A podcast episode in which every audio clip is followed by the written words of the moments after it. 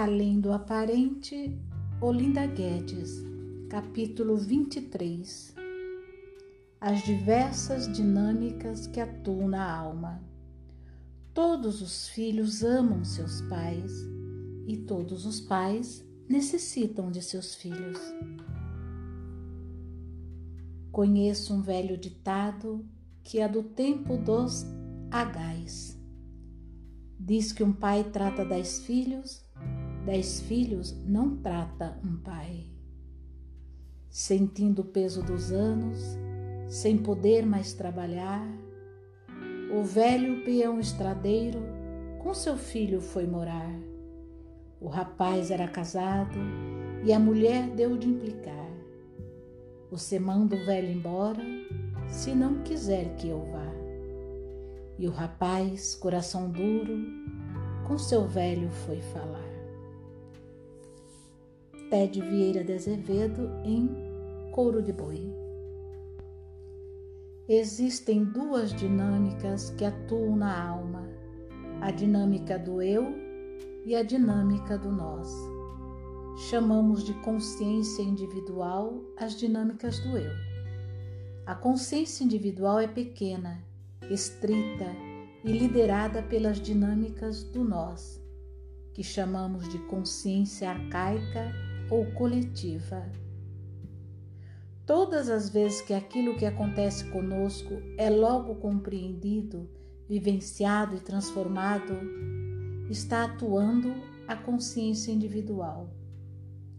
Todas as vezes que experimentamos situações que não compreendemos, que ficam estagnadas, são difíceis de compreender, de elaborar, passar, é a consciência coletiva ou consciência arcaica atuando sobre o eu.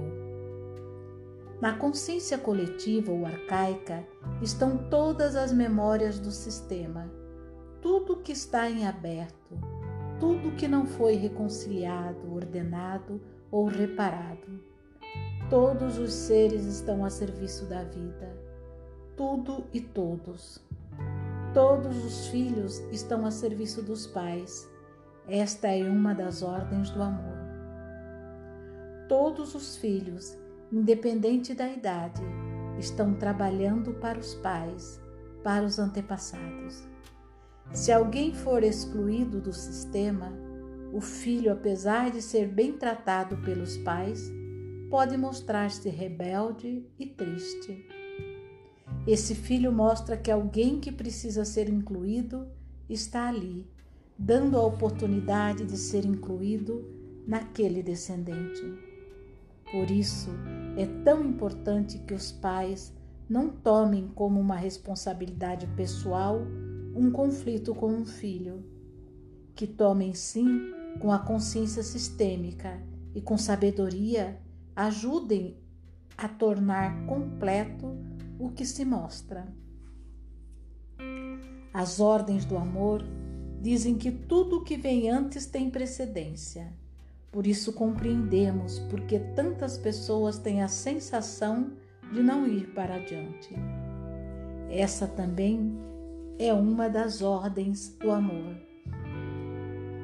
Primeiro o que veio antes, primeiro o passado e depois o futuro.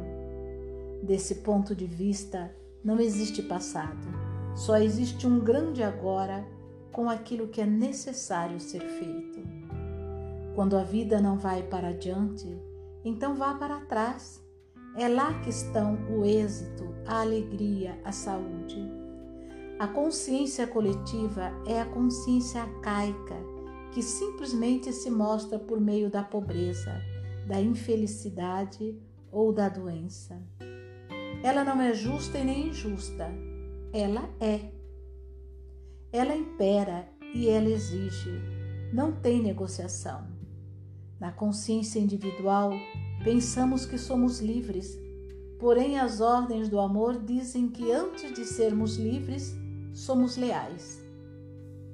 Lealdade aqui significa eu junto com você, eu carrego com você.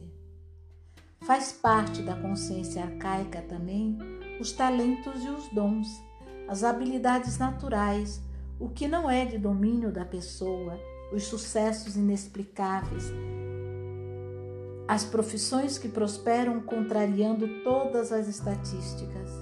A consciência arcaica pode ser, por exemplo, uma facilidade com a lógica. A consciência individual, então, é a escolha do indivíduo. Ele pode ser engenheiro, matemático, mecânico ou caixa de supermercado. A consciência arcaica é o talento, a consciência individual é o que eu faço com ele. Por isso entendemos que quando uma pessoa está reconciliada com seus pais, ela pode se reconciliar com os talentos que lhe foram entregues. A consciência individual só tem espaço quando a consciência coletiva está em paz, organizada e completa.